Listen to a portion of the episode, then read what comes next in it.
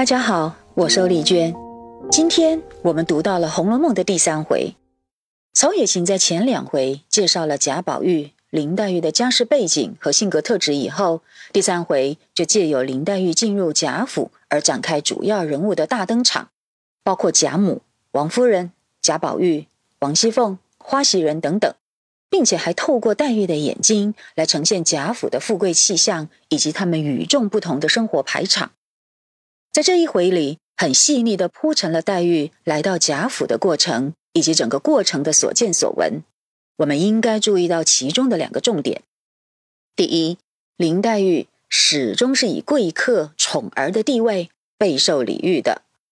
她呀，之所以抛腹入京都，是来自双方家长的主张，以及爱和教育这两方面的考虑。首先是外祖母贾母。心疼这一个六七岁的小女孩没有母亲照顾，所以坚持要接过来照料。而他的父亲林如海也非常赞成这样的做法，因此即使小黛玉万般的不舍，也还是含泪登船上了京师。至于贾母、林如海的安排，都是基于依傍教育的考虑，也就是要补充母亲所给予的母爱和母教。以及手足之间互相扶持的情谊，这些都是一个人成长的时候最需要的要素，也是林黛玉来到北京贾府的两个目的。而黛玉动身以后，走的是京杭大运河，她从扬州出发，一到达终点站北京郊区的通州，就有贾府派来的轿子等着迎接。而轿子呢，从明朝开始就是权力地位的象征。贾府这样的安排，就显示出对黛玉的重视。至于那位跟着黛玉一起上京的贾雨村，当然就没有这样的礼遇了。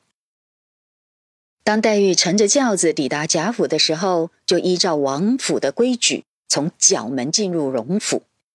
事实上，王府的正门是终年紧闭的，人来人往都走角门。曹雪芹也只有在第五十三回写到贾府除夕那一天，正门大开。可见，这是很特殊的贵族阶级生活形态，不同于一般。黛玉进府以后，接着就和贾府上上下下各方的人物相见，反映出她再再受到了礼遇。怎么说呢？你看，贾家同辈的三春可以不用去上学，并且穿上正式的隆重礼服来跟他相见，尤其是黛玉直接坐在贾母的身边，还被搂在怀里。这就等于和最高的权威平起平坐。后来黛玉拜见两个舅母的时候，也都获得很亲密的表示。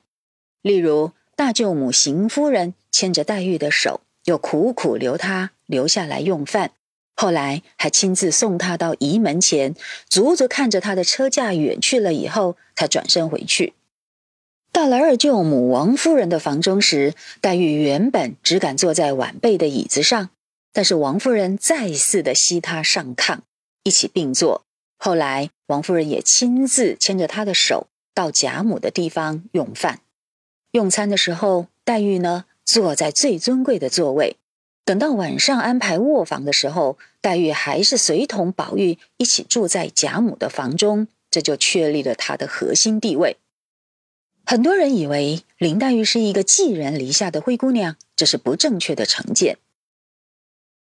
至于这一回，也很细腻的铺陈了贾府与众不同的生活排场，包括宏伟宽广的建筑规模、房屋内部的摆设，特别还写了众人吃饭的规矩，显示他们十分注重家庭伦理、行为礼仪。其中啊，还反映了和汉人不同的奇人风俗，那就是未出嫁的小姑比嫁进来的媳妇地位要更高。因此，黛玉、三春。都坐在椅子上，而李纨、王熙凤、王夫人这三个嫁进贾家的，却都得站在一旁的伺候。连长辈的王夫人也包括在内哦。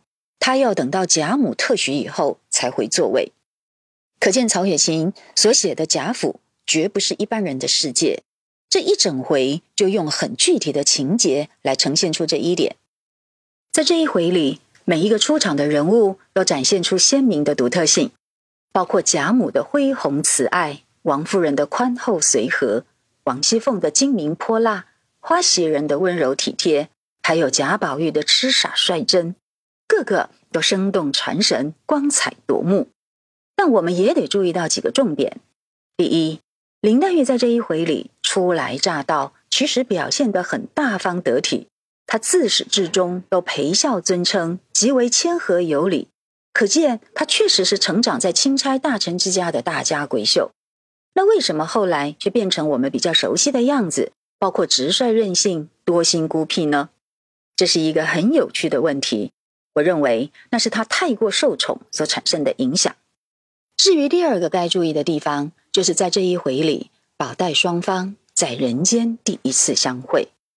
可是两个人之间虽然延续了神界木石姻缘的熟悉感，却并没有一见钟情的浪漫，反倒掀起了衰玉的重大风波。让大家都饱受惊吓，黛玉自己也自责不已。到了临睡的时候，还不断垂泪，引来袭人的贴心安慰。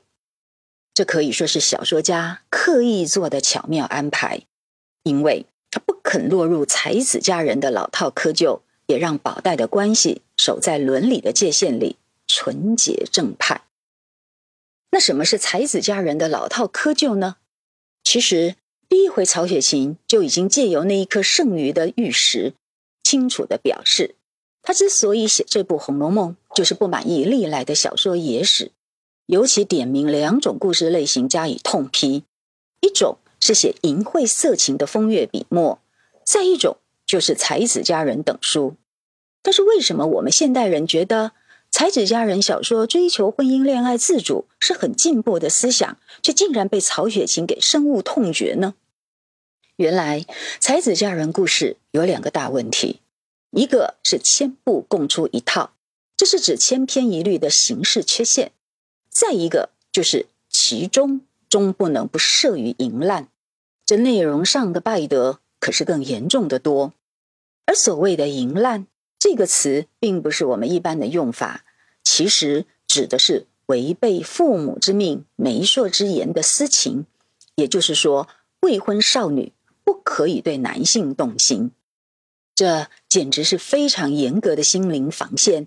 可是，这才是贵族阶层的礼教要求。而才子佳人故事却常常会安排一见钟情，当然会被认为涉于淫滥。这一点。在后面的第五十四回会讲得更清楚。那宝黛之恋又该怎么说呢？我们等到第五回就可以知道了。好啦，这一回的导读就讲到这里，我们下次再会。